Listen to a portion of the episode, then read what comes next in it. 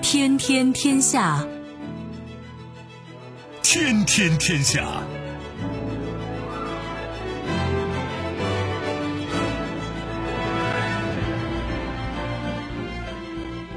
历史穿行者，新闻摆渡人。各位好，我是重阳，这里是天天天下。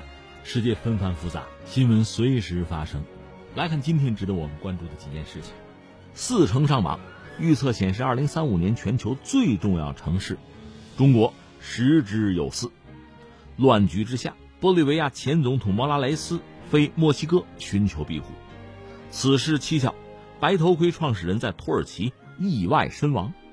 喜忧参半。SpaceX 第二批六十颗星链卫星升空，独树一帜。日本距离氢能国还有多远？几件事情都颇值得玩味吧，让我们一一道来。收听我们的节目呢，你可以用传统的收音机，也可以使用手机。欢迎选择计时客户端，也可以选择蜻蜓 FM、喜马拉雅 FM 或者企鹅 FM，搜索“重阳”，可以收听我们的节目回放以及其他相关内容。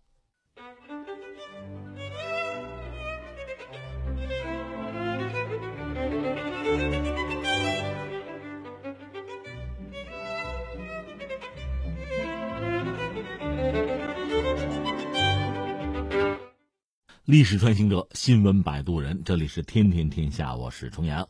先来关注一下，这是一个概念，叫城市。城市嘛，城市是所谓现代经济的引擎。你看，昨天我们节目聊到全球经济目前的状况，其实是个困局吧？呃，现代经济的引擎就是城市。全世界有一半以上的人口是在城市地区居住吧？我们说城市化、城镇化，它。一直在以前所未有的方式吧，影响整个世界经济的增长。这两天，牛津经济研究院有一份报告，从几个维度吧，预测了二零三五年的十大城市，挺有意思，一杆打到二零三五年去了。但是你知道，我们中国国内很多城市都是有雄心壮志啊，这个城市规划好多还真列到二零三五年。你比如北京、上海什么的。它这个城市规划就做到二零三五年，所以二零三五年作为一个节点吧，也有它的道理吧。那牛津经济研究院呢，它的这个报告呢，是从什么经济规模、人口规模呀、国内生产总值啊，其实挺传统，拿这些作为衡量的标准，预测二零三五年的十大城市，这里面已经有四个是中国城市了。你看，按照这个 GDP 预测十大城市吧，这是大家。应该说最认同的，拿这个总盘子，就经济的总盘子体量啊规模，拿这个比拼一下。美国有三个城市上榜，就是纽约、洛杉矶和芝加哥。纽约 GDP 大概是二点五万亿美元，因为它的这个银行和金融系统比较发达。预测啊，二零三五年全球十大城市是，呃，纽约、东京、洛杉矶、伦敦、上海、北京、巴黎、芝加哥、广州、深圳。这是按这个 GDP 啊，还可以按照什么呢？按这个人口的规模。做一个预测，这样算起来，全球都有七个是在亚洲。按照规模，城市人口讲啊，排到前十大的雅加达、东京、重庆、达卡、上海、卡拉奇、金沙萨、拉各斯、墨西哥城、孟买。解释一下，雅加达是三千八百多万人口啊，不可思议是吧？这是人口第一大城市吧？预计一下啊，但这座城市应该不会长久的保持在这个榜上，因为印尼要迁都嘛。另外，雅加达本身也在下沉啊，就是海平面在上升啊，所以这个城市未来其实并不让人觉得多么乐观啊。那我们刚才讲金沙萨和拉各斯呢，是在非洲啊，也成为全球很重要的特大城市了，都是千万级以上的人口吧。呃，这个放在一边不说，我们再看另一个维度，就是增长率啊。如果根据年度的 GDP 的增速来预测，十大城市大概是这个样子，排一下啊。呃，排到第一是印度的班加罗尔，然后什么达卡、孟买、德里、深圳、雅加达、马尼拉、天津、上海、重庆，这是按增长率来算啊。按这个，在二零三五年排到第一的应该是班加罗尔，它增长率年增长率能到百分之八点五，相当之高了。这是三个不同的榜单，三个不同的维度吧？那你看一下，上海在这三个榜里都是有一席之地的，商业之都啊，世界上最为繁忙的港口。那在，中国的这个大陆上两个很重要的，证券交易所，有一个上交所，还有一个深交所。上交所在上海啊。到二零三五年呢，这些行业应该是有助于上海 GDP 的年增长率，大家估计有个百分之五就很不错。当然，这个牛津经济研究院一是发布了榜单，这里边我们知道有中国的四个城市出现哈。他们也承认有一些不确定的因素。一方面呢，你比如说快速城市化呀、技术进步啊，这当然是助推的因素。还有什么呢？金融衰退啊、政治的不确定性啊，这可能又是相反的因素。所以，二零三五年全球经济状况，进而刚谈到这些城市未来到底怎么样，也只是一个预测。谁也不能把话说死了，这个我们理解是吧？这是一个榜单。另外值得一聊的是，所谓无独有偶啊，就在十一月十号。在北京有一个“一带一路”倡议下的全球城市发布会，他发布了一个“一带一路”倡议下的全球城市报告二零一九，他是筛选出四百八十五个城市作为研究的对象吧，构建了全球价值活力城市的指数，还有一带一路潜力城市指数。说起来很早了，二零一四年，当时这个住房和城乡建设部他们组织部署开展“一带一路”工程标准，有个城乡规划领域吧。这个应用情况的调研，那中国城乡规划设计研究院他们牵头搞了一带一路倡议下的全球城市研究，他们的判断在二零一零年以后吧，新兴市场经济体已经成为全球投资的热点地区。种种数据和分析表明呢，环印度洋区域有可能成为全球增长潜力空间最大的一个地区。那他们搞出来的这个报告排名就有意思了，他们一个是什么呢？搞了三个大方向，十五个指标作为一个评价标准吧。全球创新网络、全球生产和服务网络，还有全球联通设施网络，这是权重啊，分别占三分之一。按他这套标准排出来的这个排名就有意思了啊。东京、香港、伦敦、纽约、汉堡、巴黎这些城市在全球城市排到前列，这算是维持了一个大格局吧，传统的排名大格局。但是呢，分化似乎已经凸显出来。传统纽伦港就是纽约、伦敦、香港吧，在它这个三大网络协同构建这个新的评价指标里边，它排名有变化。一个是香港呢，大家认为它的这个联通能力强，排到全球第二；纽约、伦敦呢就排名下调了。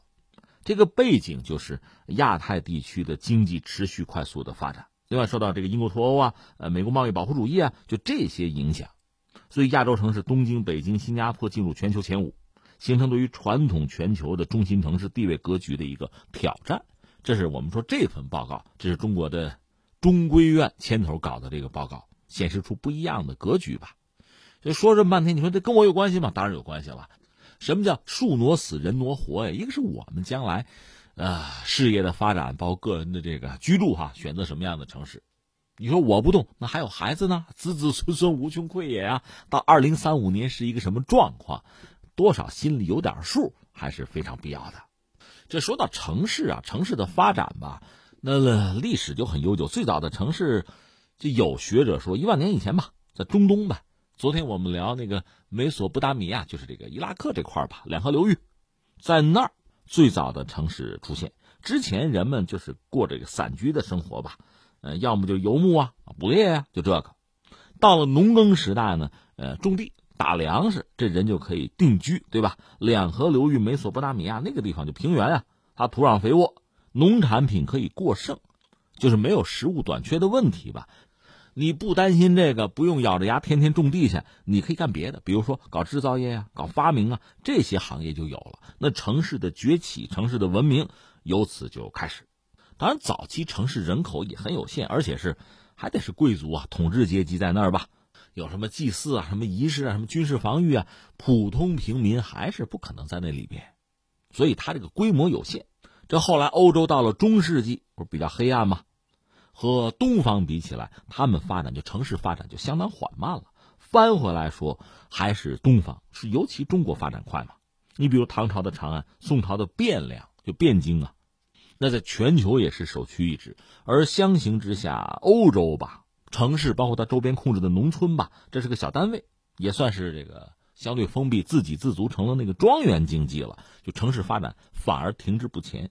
例外就到十三世纪，地中海地区的意大利、意大利半岛那儿吧，什么米兰呀、威尼斯啊、佛罗伦萨呀、拜占庭的那个君士坦丁堡啊，另外再就阿拉伯半岛那个巴格达，这些城市呢，它实际上交通便利，在要冲啊，不管是商业贸易还是文化交流，它相对会比较兴盛，发展快。然后就出了个大事儿，就是这个一四五三年，君士坦丁堡陷落，被那个奥斯曼土耳其给抢了，那改名就成了伊斯坦布尔了。这样呢，西方通向这个中国或者印度的贸易通路啊就被卡住了。然后呢，就大航海了，欧洲经济的中心原来在地中海呗，这回到了大西洋沿岸，什么葡萄牙、西班牙啊，还有什么荷兰、英国的港口，逐渐就开始兴盛起来。再后边就是工业革命啊。真正得益、真正受益的，其实首先是英国了。那你看城市的面貌就有很大的变化。城市往往意味着交通便利，另外呢就是工业生产啊、分工啊、就业啊、贸易啊、繁荣啊，这就来了。而且英国这个模式在全球范围内就开始推广。到这个一次大战一九一四年之前吧，英美德法这些工业强国吧，它的城市化进程是相当之快吧。那到了二战的时候，那这些城市又遭殃了。因为作战双方都以对方的城市作为重要的这个轰炸目标，这里面最占便宜的相对是美国，因为它在太平洋、大西洋之间，它相对安全。欧洲国家这个城市啊，包括英国的伦敦呢，法国巴黎好一点，投降早。至于德国很多城市，不光是什么首都柏林，包括工业城市，都是普遍遭到轰炸的。那日本就更惨了，美国人知道日本大量的建筑是这个竹木建筑嘛，火烧东京用燃烧弹。这是当时的状况，所以战争期间大量的城市人口就跑到农村去了。等到战争结束呢，这人又回流，所以城市的规模越来越大，就城镇化、城市化这个进程啊，逐渐还在加快。其实你算起来，从十九世纪末到二十世纪初吧，国际间的这个商业贸易就逐渐的集中在一部分港口城市，这逐渐又形成了这个区域乃至全球这个经济的一个控制枢纽吧。你像什么伦敦呐、纽约，逐渐的，他们的价值、他们的地位就凸显出来。苏格兰有一个城市规划师叫做格迪斯，他就把在世界经济体系里边吧发挥重要作用的那个港口城市定义叫什么呀？叫世界城市。就这个概念，今天也还是有用。后来，一九六六年呢，英国一个地理学家叫做这个霍尔，他就考察一些大城市，什么纽约啊、什么东京啊、鹿特丹呐、呃莱茵鲁尔啊、什么巴黎呀、莫斯科呀。还有伦敦呢？考察之后，他就说，世界城市啊，不仅是这个贸易、金融啊、信息传播中心，也是人才研究啊、什么艺术啊、文化聚集之地。这到了上个世纪八十年代吧，这个世界城市逐渐发展成区域性的乃至全球性的这个支配型城市吧。另外就是经济的全球化，给各国带来很大的影响啊，冲击全球城市体系逐渐的就重构呗。大家就发现这所谓世界城市嘛。它这产业结构，比如它这个金融啊，什么跨国总部啊，啊，生产服务业啊，什么制造业啊，交通啊，和像什么就业结构，就决定了对全球经济的控制能力。而且世界级的城市嘛，全球资本在这集聚，也是国际移民的目的地。这到了九十年代，形势又变了。说到底呢，这个所谓世界城市啊，全球性的城市吧，控制全球经济啊，这么一个关键的地位，它一般是什么呢？全球化背景之下，生产性的服务业，比如什么会计、广告、金融啊、法律，这个集聚的城市，到了二十一世纪初呢，你看到这个世界城市还逐渐是什么呢？文化在集聚，信息交换的枢纽。所以你看，我理解刚才不同的这个研究机构不同的排名，说到底这个根本的标准吧，人在那生活还是要舒适一些吧，就生活品质要高吧。再一个呢，你对周边你得能拉动吧。你是旗舰，你能引领啊，就拽着大家往前走，大家因为你都能提升，这是一个。再就是你控制，甚至是控制全球经济，你要有这个能力吧。说到底就这么几件事儿，你要为了达到这个效果呢，金融啊、服务体系、信息产业，甚至娱乐业应该是并重，这是这个时代。今天我们讲这是标准。当然，现在全球经济的这个竞争格局，你看到城市是主角，城市间的竞争。以城市为核心的这个区域的竞争越来越激烈，所以大家争啊争这个排名，说到底把自己做大做强，排名靠前一点，影响力大一点，当然自身的收益也多一点。说起来无外乎是这么一件事儿。那刚才我们讲不同的研究机构拿出来不同的排名，那不同的城市所在的这个位置就不一样。那到底最终谁能胜出？这也不简单的一座城市能够解决的问题，它背后会有支撑的，甚至你这个国家这个经济体都要作为这个城市的支撑。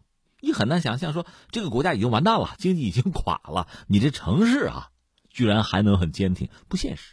另外，你要涉及到金融，比如说人民币国际化，你人民币国际化做得好，像那个上海啊，啊深圳呢，包括像香港呀，它机会当然就更多。纽约之所以有今天的地位，和美元当然有关系。之前伦敦那和英镑是有关系的，今天伦敦金融城也依然名声在外啊。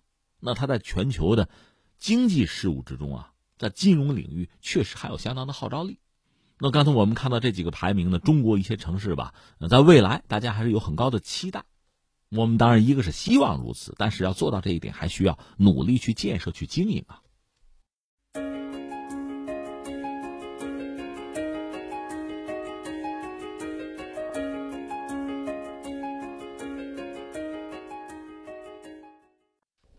天天天下，我是重阳。下面我们来关注谁啊？关注一下玻利维亚，关注一下这是前总统啊，叫莫拉莱斯。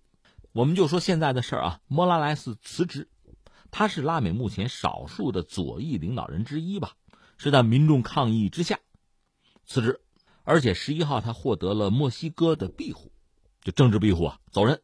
说起拉美啊，这个左翼右翼，前两天我们正好聊到那个谁，就是阿根廷，不是又换了总统了吗？是不是左翼就要要上来？我们还得看他经济政策，还没看出来呢。但之前我们说他们是左翼右翼，就像两只脚一样倒来倒去，倒来倒去。其实谁上台，经济都没有特别大的起色。经济没有起色，老百姓不满，你下去，你下去，他上，他上来说不行，他下去，你再上，是这么一个状况。呃，二零零六年，拉美多国吧，左翼政党是纷纷赢得大选，就上台执政吧。当时西方媒体吧，就零六年啊，席卷整个拉美的这个潮流吧，就称作叫粉红浪潮，就左翼上台嘛。这是拉美的社会主义运动，他们理解的社会主义和我们可能还不完全一样吧。总之是人家的社会主义运动沉寂了十几年之后再度的兴起。说到底呢，呃，跟随西方搞那个。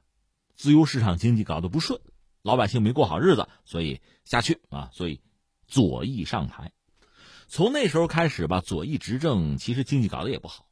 那你说他们好好搞经济啊？哎，两个因素，一个是什么呢？他们经济政策确实有问题，拉美很多国家的经济结构也是有问题，老毛病。比如特别典型就是委内瑞拉呀，不是等于说是浮在油田上的一个国家吗？那搞得还很穷嘛。一个因素是它经济结构确实有问题，经济政策也有问题。再一个是什么？也赶上这帮左翼倒霉，就是零八年那个席卷全球的金融危机，它造成国际大宗商品价格下跌。你看委内瑞拉之所以出事也是和那次危机有关系吧？它一个是能源经济，靠卖油；呃，另一方面呢，它国内福利还比较高。就查韦斯在的时候还好，因为那时候日子还好过。到经济危机一来，一个是。油的价格变低了，你挣不着钱；再就是你社会福利这负担还很重啊。另外，右翼民粹抬头啊，所以拉美国家的这个政治风向就变了，从左就又开始右了。阿根廷、巴西、智利这些国家，就左翼政党相继就丢掉了权力，那就右翼上台嘛。右翼上台这么多年也没玩好，从去年开始吧，你看这个墨西哥、阿根廷保守派政府也遭到质疑。说到底就是贫困问题啊，腐败问题啊，国内的不公啊。呃，二零一八年七月，墨西哥的左翼领导人奥弗拉多尔，他又当了总统。然后前两天我们讲的那个费尔南德斯，这又当上阿根廷总统，这又重回左翼的道路。另外，厄瓜多尔啊、智利啊，经济也有问题吧，所以现在似乎也在放弃自由主义经济的这个路线吧。那我们翻回来再说这个莫拉莱斯啊。他算是拉美在任时间最长的左翼的领导人了，是玻利瓦尔独立之后第一位印第安人总统。他有这么一个特殊的身份吧？他领导的这个玻利维亚吧，有一段黄金时期，就是经济发展很快，贫富差距还缩小了，所以玻利维亚人呢对他评价还是很高，认为这个人能真正的代表自己。但另一方面，有人就指责他是这个实行独裁，有这个说法，有反对派。所以你看他，他是二零零五年首次当选总统，然后零九年、一四年都是连任，按说是二零二零年结束第三个任期，他们零九年通过个新宪法吧，说总统只能连选连任一次，所以这个最高法院就裁定吧，新宪法生效之前，莫拉莱斯还没有完成第一次担任总统的五年任期，所以这个任期呢不算数啊，允许他参加二零一四年的大选，这就又当上总统了。二零一六年呢，莫拉莱斯发起公投，就想第三次连任吧，是百分之五十一点三的反对票，第三次连任被否决呀。他就想通过这个法律途径吧。二零一七年呢，当时这个他们宪法法院裁决，美洲人权公约赋予公民参加选举的权利是超越玻利瓦尔宪法对总统任期的这个限制。说到底吧，莫拉莱斯有资格再竞选连任。那这就有反对派就说不行，说那你这么下去就没完没了了。所以很多人就就反对这个事情。十月二十号，玻利维亚大选。大选投票结果呢？说莫拉莱斯得票超过了对手十个百分点，第一轮选举就直接胜出了。但是反对派阵营就说呢，说你作弊了，拒绝承认选举的结果。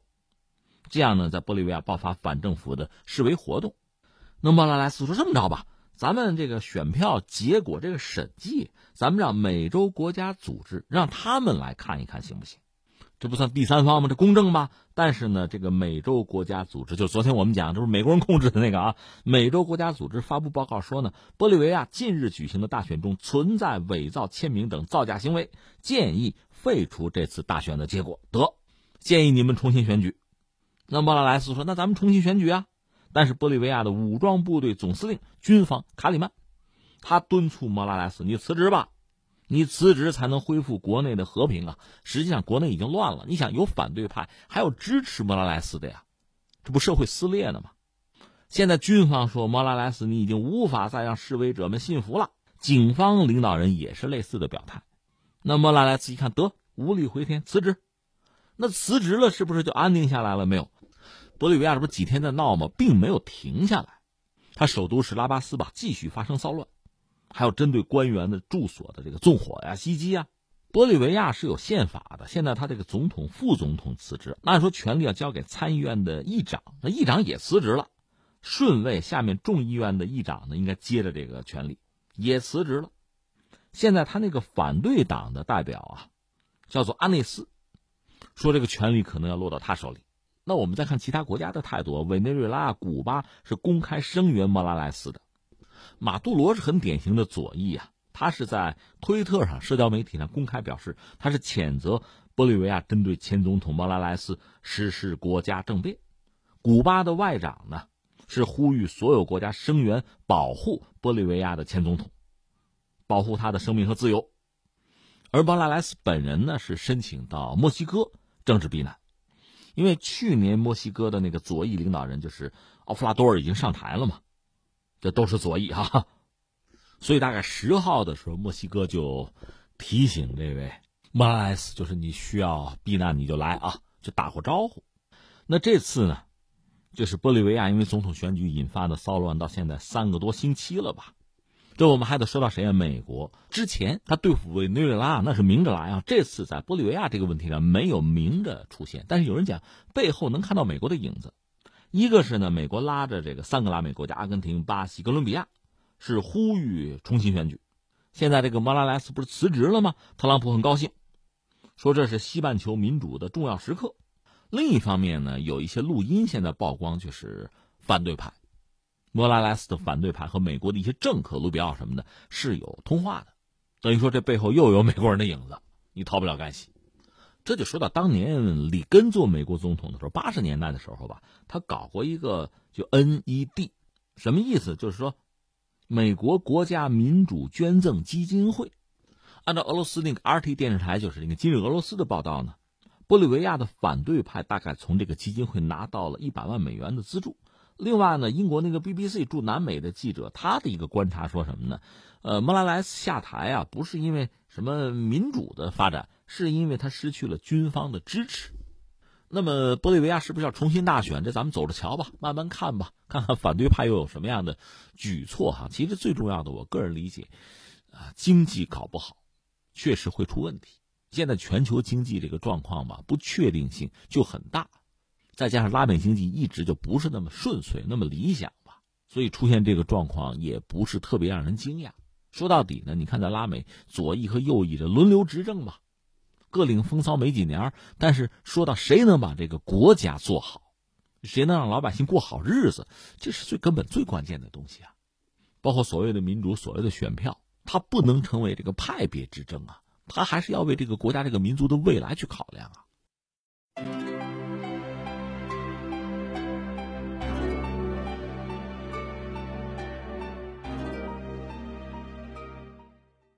听听天下，我是重阳。下面我们来关注个蹊跷事儿吧。有个白头盔，一个组织，这我们以前聊过，记得吧？白头盔组织的创始人叫做詹姆斯·勒·梅西耶尔，他死了，死在哪儿呢？死在伊斯坦布尔。他怎么死那儿呢？他的公寓在那儿，他在那儿住吧。说伊斯坦布尔中部叫做贝尤鲁这个街区的公寓，在这附近发现他的尸体。白头盔本身这个组织啊，它是有。官方的推特吧，就是表示哀悼，说我们对他的家人表示最深切的哀悼和声援。我们也必须赞扬他这个人道主义的努力，这是叙利亚民众要永远铭记的。这个所谓白头盔啊，非常有名啊，全名叫做叙利亚民防组织，它是二零一三年初成立的，它有官网。按这官网介绍呢，白头盔组织大概能有个三千名志愿者吧。主要的工作就是在当地发生袭击之后，尽可能的在最短时间呀挽救更多的生命，并且尽量减少对人和财产的损害。这么一个志愿组织。而这个梅西耶尔就创始人吧，他是毕业在英国的一个军事学院，叫做桑赫斯特皇家军事学院。他是一个英国前军事情报官员，参与过北约的一些。以所谓人道主义干预为名的战争吧，包括在波斯尼亚、科索沃啊、伊拉克，他都去过。当然，这个白头盔他们自己认为呢，自己是做善事、行善，西方国家还给他们很高的荣誉吧。但是叙利亚政府呢说，白头盔组织啊和极端分子是有联系的，并且从事敌对的宣传活动。俄罗斯方面呢之前就揭露白头盔说，他们是组织摆拍化武袭击的场面，然后嫁祸于政府军。然后西方以此为借口吧，还对叙利亚政府军进行过打击，就打击那个军事基地啊一些设施。俄罗斯曾经向联合国就提交了一个涉及到白头盔在叙利亚境内活动的相关的调查报告，指控白头盔呢在叙利亚参与强行就摘除人体器官啊，勾结恐怖主义啊，抢劫、盗窃、啊腐败一系列活动。那这个梅希尔怎么死了呢？那谁知道呢？他有一个朋友啊，是一个所谓自由记者，叫卡特基。他说呢，梅希尔的夫人告诉他说，梅希尔在他睡觉的时候呢，是从阳台上掉下去了。据说呢，呃，这位夫人没有怀疑是谋杀，但是他睡着了，所以也不能百分百的确认这个事儿。那阳台离地面呢不是很高，所以也有可能是谋杀吧。反正警方没排除这种可能性。总之，这人就这么莫名其妙的死掉了。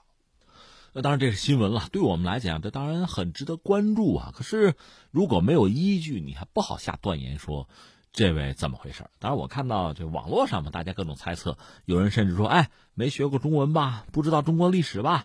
知道什么叫狡兔死，走狗烹，飞鸟尽，良弓藏吗？”你看这个可以猜，但是我们确实没有证据，我们只能说我们知道的。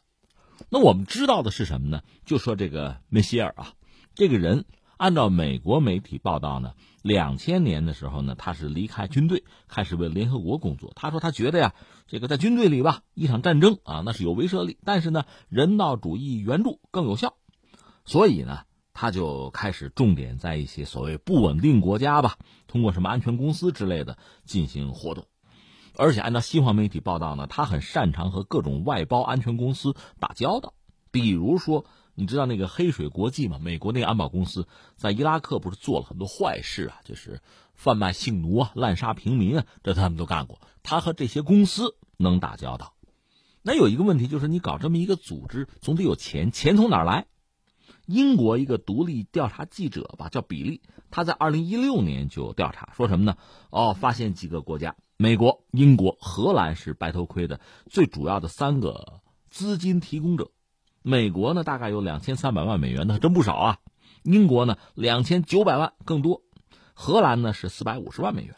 欧盟也掏一点物资啊，或者提供一点培训，也干这个。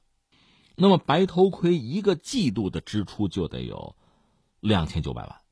当然还有一些国家，什么日本啊、土耳其啊，还有一些组织也给资助。好像那个索罗斯金融大鳄，他旗下有个机构吧，通过中介和白头盔有联系。你看，很复杂，这背景，说起来很复杂。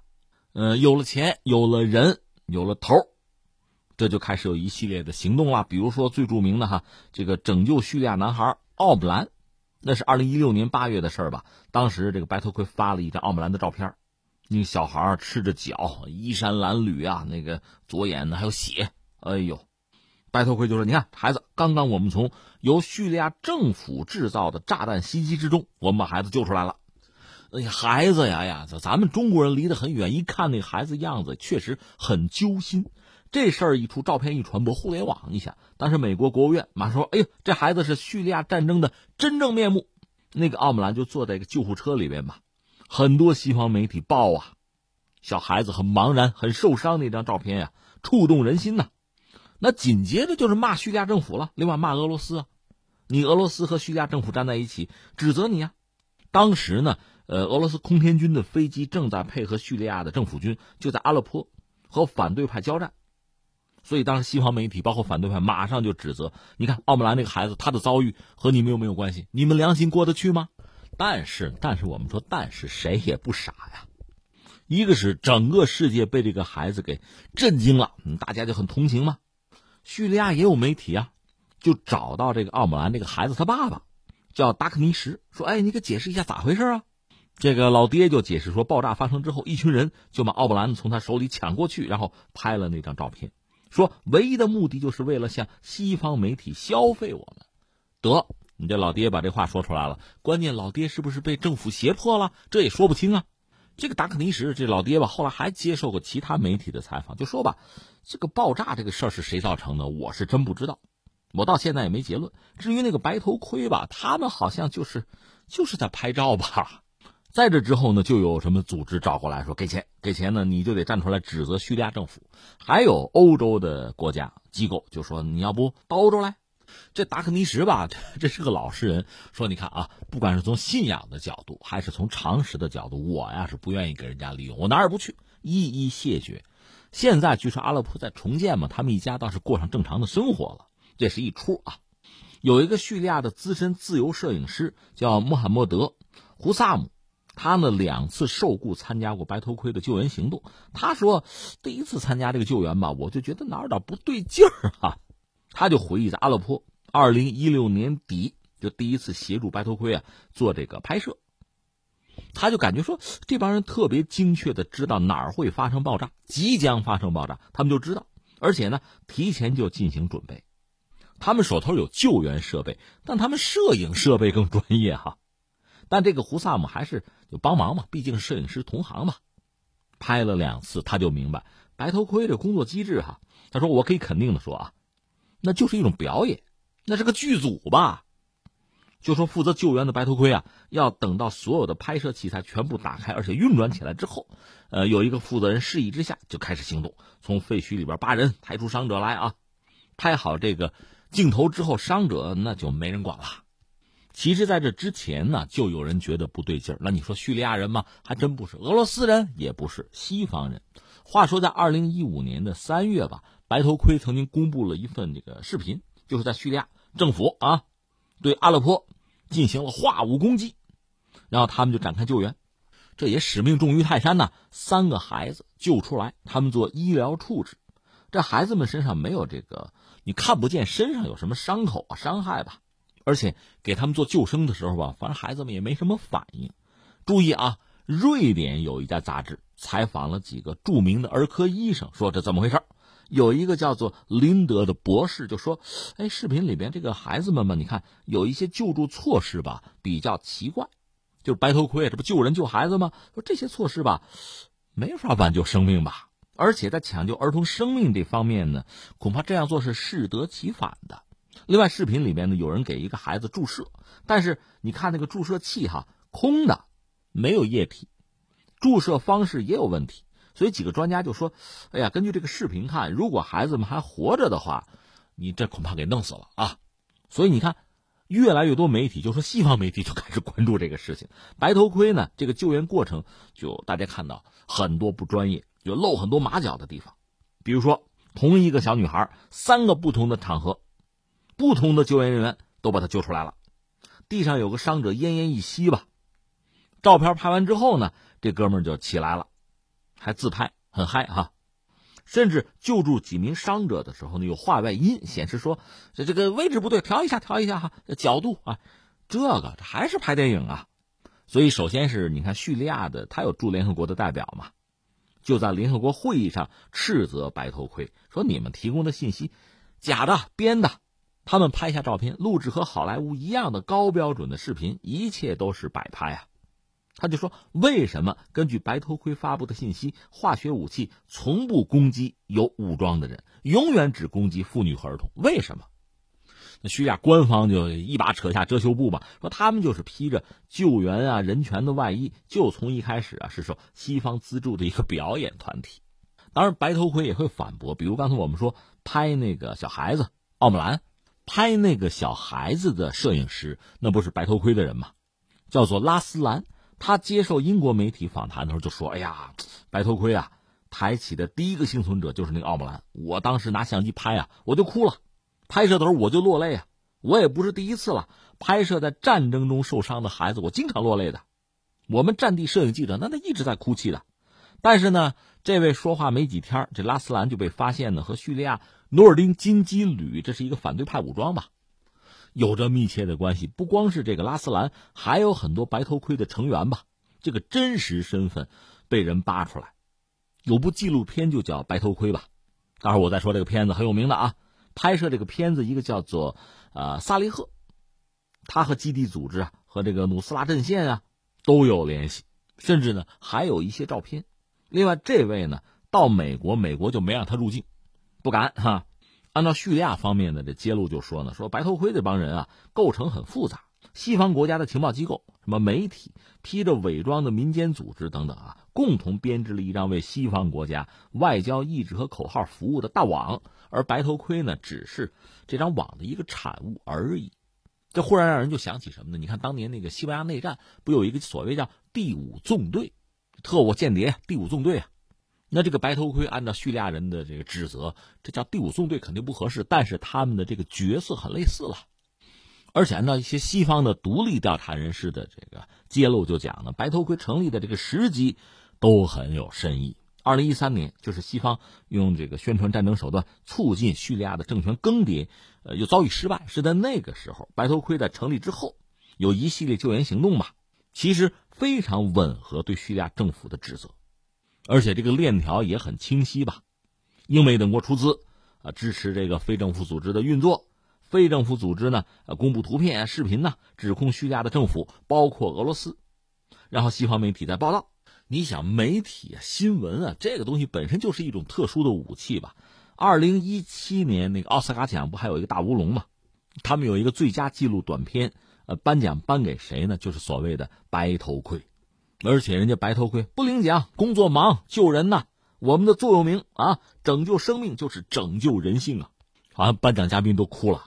但是刚才我们讲的这一系列的这个很多人的揭露啊，很多人的质疑啊，那也就甚嚣尘上了。那至于俄罗斯呢，对白头盔也是恨之入骨嘛，收集他们各种材料告到联合国去啊，就是凭空无我清白嘛。所以白头盔这几年就是这么个状况，这两年其实逐渐的有点消停了。最后我记得指责了一次叙利亚政府军搞这个化武袭击，然后就不大吭声了。但现在我们知道叙利亚内战也谈不上真正的结束，又出现了新的格局，比如说土耳其人又杀进去了。另外呢，美国人说撤军撤军，最后大尔祖尔的油田，他们在那部署了新的军队和装甲力量。另一方面，叙利亚政府军啊和库尔德武装呢，算是这合伙吧，同盟吧，又把土耳其占领的一些城镇又收复了。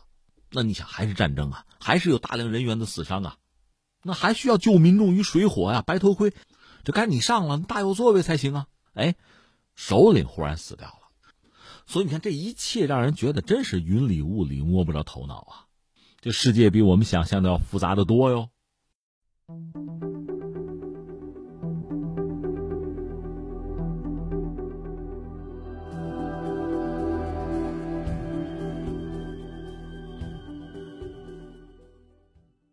听听天下，我是重阳，咱们继续啊。下面关注一下，关注一下美国那个 SpaceX 公司，马斯克那家公司。当地时间十一号上午九点五十六分吧，这个太空探索技术公司就是那 SpaceX 啊，在佛罗里达州的卡纳维拉尔角空军基地，用那个猎鹰九运载火箭，把第二批六十颗那个星链卫星啊发射升空。这次这个星链卫星呢，每颗重是二百六十公斤。总重呢十五点六吨呢，六十颗呀。而这次就承担发射的猎鹰九号，它的一级火箭呢，这已经是第四次重复使用了。整流罩呢，之前是回收过，算是二手整流罩。这我们先解释一下，马斯克不是算过这账吗？就是说，搞这个 SpaceX 公司想挣钱，是吧？那太空探索这钱都花在哪儿了呢？按他的这个算法呀。他不有一个第一性原理吗？就是实际上也是这样。他说的对啊。你比如我们把卫星啊、把飞船、把人送上天，最花钱的是那个火箭。为什么呢？它一次性的。你比如说我买个大飞机，那反复使用哈。火箭不是啊，一次性的，然后就扔了。就这个要是能回收、反复利用的话，那成本马上就摊下来了。那肯定是这样。对，只不过呢，以前大家不敢。一个是火箭冗余度要很大。另外呢，那当然还是新的比较靠谱啊。把人送上天，你说，哎，你这个火箭我们用过五六次了啊，你这次反正，啊，反正也差不多吧，不一定百分百靠谱啊，这谁敢啊？所以一般说来呢，火箭航天这个领域呢是别带重复使用的，一次性啊，保险啊，都是新的。一般这是人们的思路，但是马斯克不这么想，他就说你真要把成本降下来，那就得反复使用。所以他要开发，当然他有他的逻辑和他的技术吧。一个是你还得保证这个火箭可靠啊，如果不可靠，你再反复使用它也是不可靠啊。呃，要可靠。另外呢，就是回收这些零部件的技术，比如这个火箭发射了之后那个残骸，这不早晚得摔到地面上来吗？我回收啊。比如在海上搞回收船呢。另外这个头锥，这不也是第二次回收它吗？如果马斯克的这个想法成真，那肯定是能够把就是航天的费用降下来。你说马斯克怎么能那么聪明啊？啊，这第一性原理怎么就人家想得到？当然不是他第一个想到了。其实又说到美国人，咱就不说别人，就说美国人啊。以前搞阿波罗登月的时候，我们知道就是把人送到月球再回来哈。这是当年小约翰肯尼迪做总统的时候，要超越苏联嘛，美苏太空竞赛。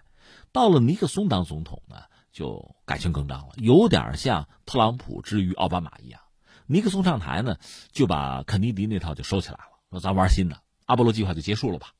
所以阿波罗到最后这个计划本来是曾经想过在月球背面能不能登陆啊？最后一个是技术太复杂，再就是也没那么多钱，没那么多时间了，草草收场拉倒。所以美国人最终也没有能到月球背面去。而翻回来呢，尼克松说这么着，咱搞新的航天飞机。航天飞机这个计划吧，我和大家聊过没有？我曾经是有幸哈采访过咱们两弹一星的功勋科学家。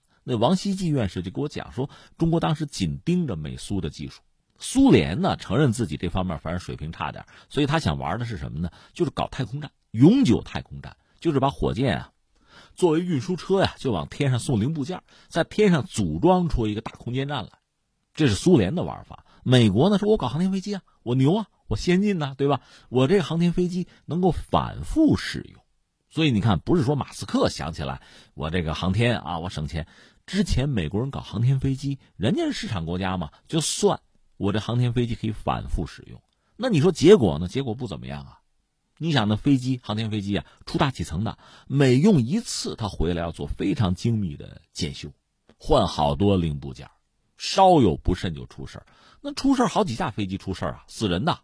所以呢，航天飞机最后是灰溜溜的退出了历史舞台。这个反复使用吧，不大靠谱。当然，现在我们说呢，呃，技术又进步了，所以现在马斯克我要重复使用，反正截止到目前看着还行，但是可没送过人啊。那我们再说他这个所谓星链计划，话说在二零一五年吧，呃，马斯克他是接触美国的联邦通信委员会，就说咱们要发射点卫星啊，向全球能够提供高速的互联网连接，行不行？咱们提供这个服务。这年九月呢，他就向美国的这个联邦通信委员会交了个申请。就说你批准我吧，我发射四千多颗的近地的轨道卫星，可以组建一个卫星宽带网络，叫星链，就能向全球提供卫星互联网的服务。然后，二零一八年二月呢，新的文件显示说，SpaceX 计划向太空发射一万两千颗卫星，从太空呢直接向美国或者全球吧提供高速互联网的接入服务。然后到今年十月十五号，SpaceX 又寻求国际电信联盟的许可，把另外三万颗卫星啊，就这星链卫星啊，要送入太空。最终呢，就是说得四万两千颗卫星啊，打到天上去搞一个卫星通讯网络。那这个事儿呢，你说靠不靠谱呢？我不好说，因为你看 SpaceX 包括马斯克是认真的。你说才打出六十颗去，打过一次了啊！但是愚公移山嘛，慢慢打嘛，四万两千颗，呃，其实不止四万两千颗。等到他后边这打上去之前的那个，估计寿命都到了，还得再补网啊。但不管怎么说，人家是当真要干。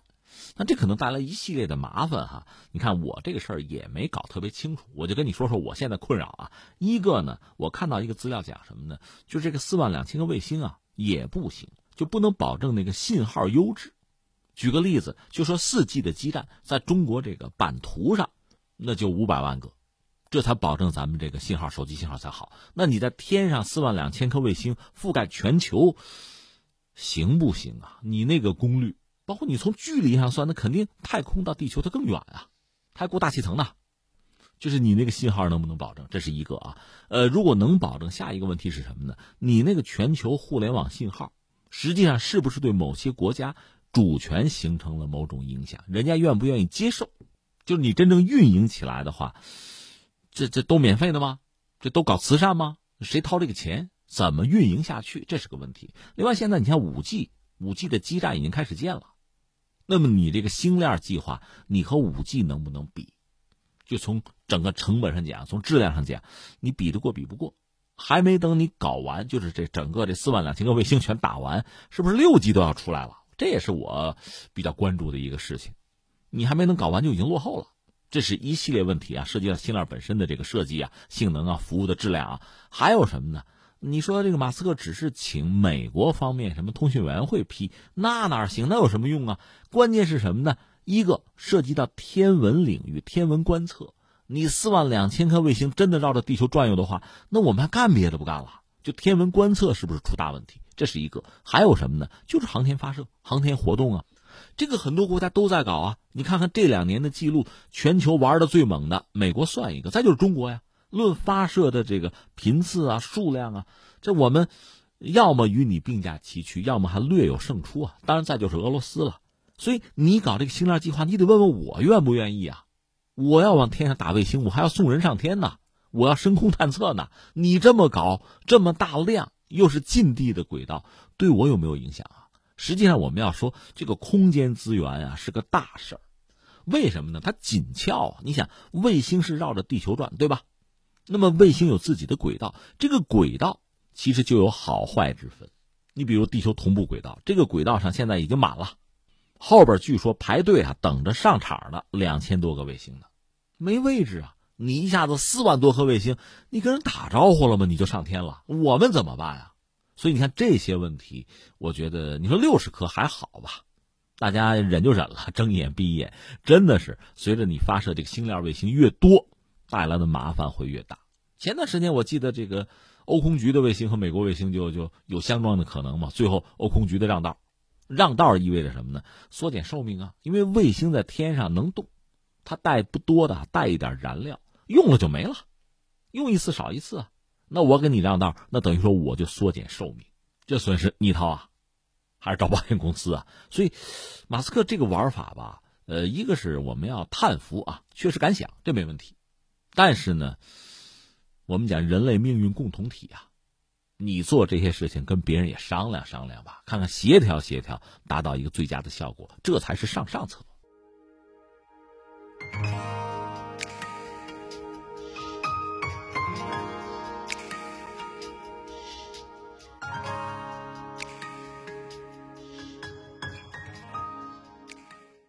听听天下，我是重阳。下面我们再关注一下日本啊。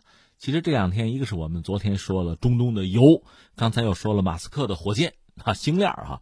说到科技，我还是得说说日本人。说日本人的什么呢？氢，就氢啊、氧啊，那个氢，他们要把氢作为能源、作为动力嘛。这个冲动，大家都有感觉是吧？一个是最新的消息，这我先说去年吧。去年年底的时候，日本新能源和产业技术综合开发机构。有一个宣布，说到二零四零年，在日本普及以氢气为行驶动力的燃料电池车。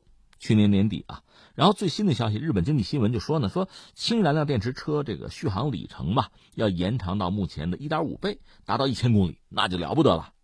到二零四零年的氢能源车呢，这个车型的保有量呢，由目前的有两千辆，可能能到三百万到六百万辆，这是日本人的雄心壮志吧？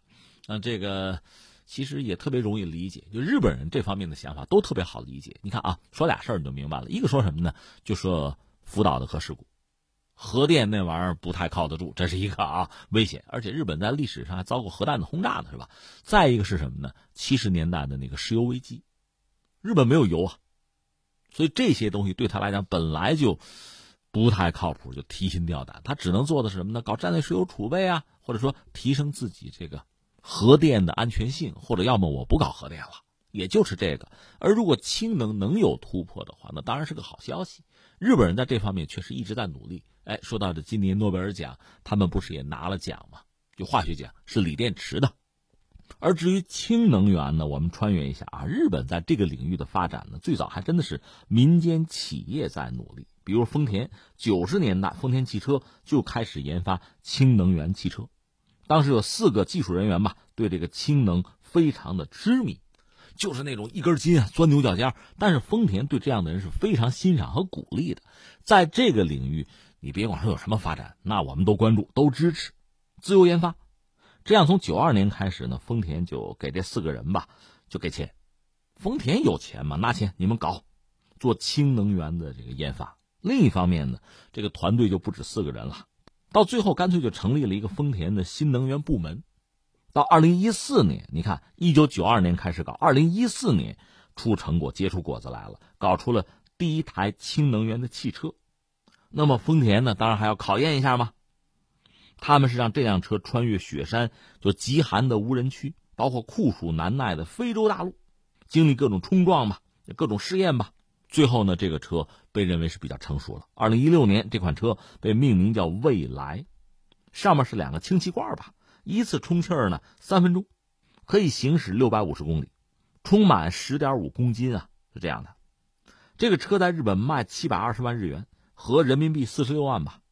而且政府呢给三百万日元的补贴，当然我们都知道，我一再讲，它是个系统，是个生态。你说光买火车那没用的，铁路得有，铁轨得有嘛。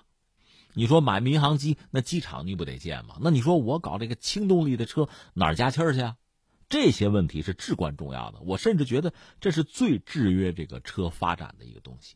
你比如说，我搞这个就是电池嘛，我用电作为动力，那我就是充电的问题了。我要是搞这个内燃机，那就怎么加油的问题了。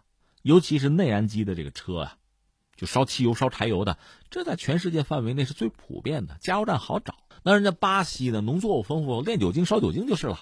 它是这样，那你这个气儿、氢气怎么补充能源？丰田是二零一八年呢和日本铁道运营公司有一个合作，在日本电车沿线要搭建氢能源的补充站。满足日常氢能源车这个补给的需要，而且人家确实是做的这个努力很到位啊！一些电车站呢导入利用太阳能产生氢能源的技术。我还查了一下，他们这个就是补充氢能源充气儿这个吧，小规模的氢能源的补给站大概成本是一亿日元啊，大概合六百四十万人民币吧。一个中等规模的这个补给站，那就是四点六亿日元，两千九百万人民币。如果中等规模的汽油的加油站成本呢，那不会超过一个亿的，就日元啊。所以怎么说呢？一方面你说这个人类的一些新发明啊，投入到这个实践之中啊，投入市场，一开始这玩意儿不完善，甚至贵，就成本高，这都可以理解，这都很正常。但是日本走这个所谓轻动力之路吧，我还是有点晕，因为你看汽车这个东西呢，全世界是说到底统一标准了，就是烧汽油、烧柴油吧。那谁的技术叫先进啊？什么叫节约成本啊？这全世界这套标准实际上是一样的。在这套标准呢驱动之下，大家搞技术研发呀，搞创新啊。当然有技术一马当先的，比如说这个欧洲人，日本的技术也不错，我们承认啊。所以你在全世界，你说我买车，我加油，那全世界基本上这都好办。因为大家标准基本上是一样的。到现在呢，就是说新能源车吧，就有点百花齐放的意思了。那中国还好，你不管搞什么，毕竟国家大，要的车就乘用车也多。日本本身吧，应该说是个弹丸之地，它国内市场很有限，所以你最后假设你搞出轻动力汽车来之后吧，你要只是自己家里边用，那成本很难降下来。你如果是向世界推广，你要卖，这故事可就多了。你比如说马斯克，他怎么玩呢？他那个特斯拉吧，他开源，就向全世界公布他的很多专利。你说这是大公无私吗？也不是啊，就让全世界认同他那套标准吧。全世界都认我的标准，那我就一统江湖了。就是这个玩法，类似的，你看那个比尔盖茨，他那微软，他最早那 Windows 系统，他相关的那软件，他让你用假冒伪劣，但最后当他一统江湖之后，他在打击这个假冒伪劣，他这么搞。那日本呢就很有意思，那你得让全世界都认你这套系统啊，氢能的这个系统啊。全世界都按你的标准走，这样你才有市场。但是让全世界都接受你这套标准，难度就非常大。一个总的来说吧，汽车就烧油的吧，相对成本还是低的。你现在搞这个系统呢，它确实涉及到就是制氢啊，然后加注啊，整个这个系列完全是新的，啊，成本会比较高。很多发展中国家不一定投入得了，投入得起。而且日本人呢，小心思嘛，很多东西又不愿意开源，自己把着。那这往往就意味着这个世界对你这套技术啊，整个这个接受难度就比较大。它不光是卖车的问题啊，它连这个制氢啊、加气，整个这套系统都得算进来啊。你能不能普及啊？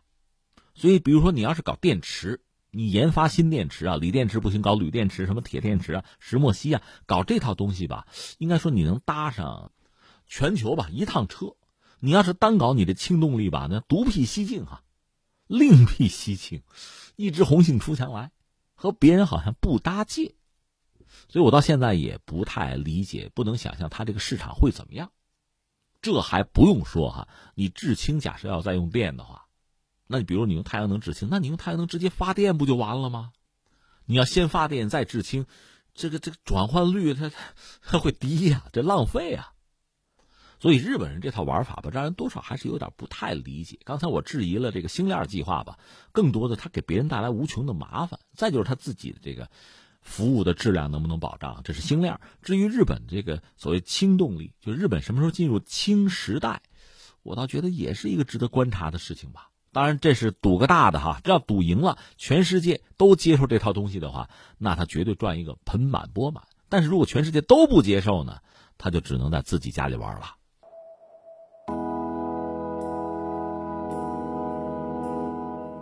好，各位，以上是今天节目的主要内容。我是重阳。最后再提醒各位一下，收听我们的节目呢，可以用收音机选择调频幺零四点三河北综合广播，另外也可以在手机上呢下载计时客户端，计是河北的计，时是时间的时，或者下载蜻蜓 FM、喜马拉雅 FM 或者是企鹅 FM，搜索重阳，就可以收听我们节目的回放和其他相关内容。